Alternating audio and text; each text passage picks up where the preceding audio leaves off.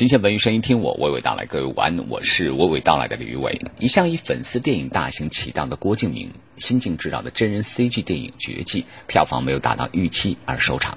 过往被广泛追捧的 IP 电影类型正在降温。不过，对于郭敬明本人来说，他认为这样的电影类型不排除有继续创作的可能性。第一次一个中国的团队去这么全权来操盘，它确实是一个挑战度非常高的一个作品，带给我的成就感，带给我的成长空间是非常明显的，因为它让我从以前一个只能拍《小时代》那样类型的一个导演，变成了。更多可能性的一个导演，他让我多了很多未来的一个可能性，多了很多的空间。那至于未来 CG 电影会不会继续去做，我觉得这个要看时间、看我们的机会，以及看是不是有好的一个题材。当《绝技》上映后，口碑出现两极分化，网络评分还不及《小时代》的时候，面对种种争议，郭敬明相当理性。有些没有看过电影就骂。不用理他，有些争议是真正有意义的，做的不好的地方就一定要去改正，不怕争议，只怕止步不前。他还强调，做好自己的电影就够了，每一部电影都不可能被所有人认可。很多时候，你们追求的东西的一致性，决定了你们能不能一起合作，或者说是你们能够合作多久。通过《绝技》，我是跟千和开始了我们正式的合作的一个道路。在这个过程里面，也体会到了很多，相信未来会有更好的一个合作。荧幕上出现的四部作品的时候，其实这个数字一直是我的一个幸运数字，因为我是小四，我一直以来都很喜欢四这个数字，所以我也很希望未来可以。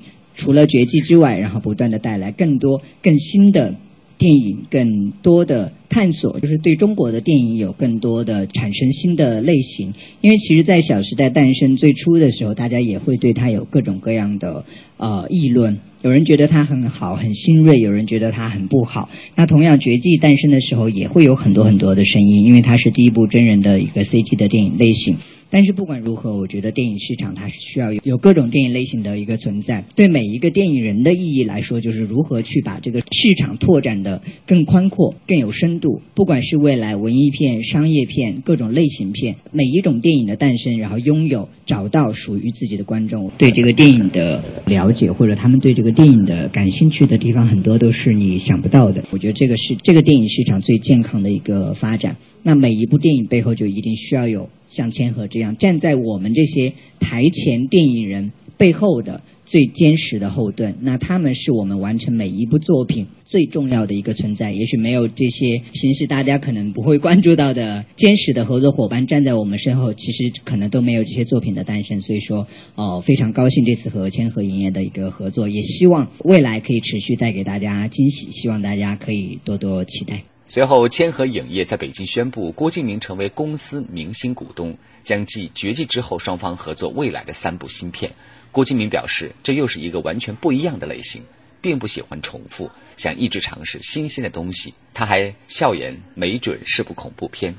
他又是一个完全不一样的类型了。我呢，就是一个很不喜欢去重复，我喜欢一直去尝试新鲜的东西。所以说，下一部电影作品出来的时候，可能大家又会觉得说，哎，为什么他会拍这个作品？因为感觉也不太像我会去拍的作品。其实我当时在拍完了《小时代》之后，大家。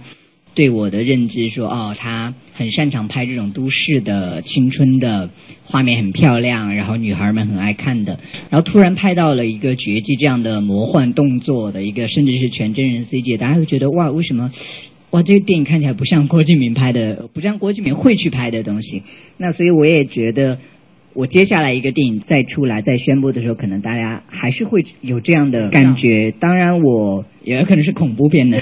接下来的计划的时候，我们会呃准备好了，然后再来做充分的宣布。但是总体来讲，我希望是可以有更多的探索，因为对我自己，我觉得一个导演他还是希望，特别是对我自己而言，我希望去看，不断的去推自己的。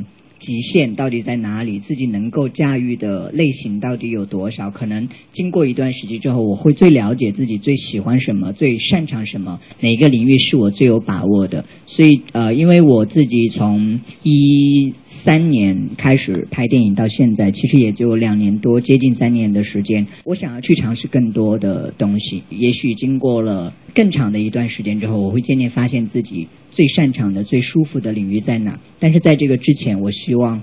可以去探索更多，可以去尝试更多。就像绝技一样，它是一种完全不一样的表达的一个方式。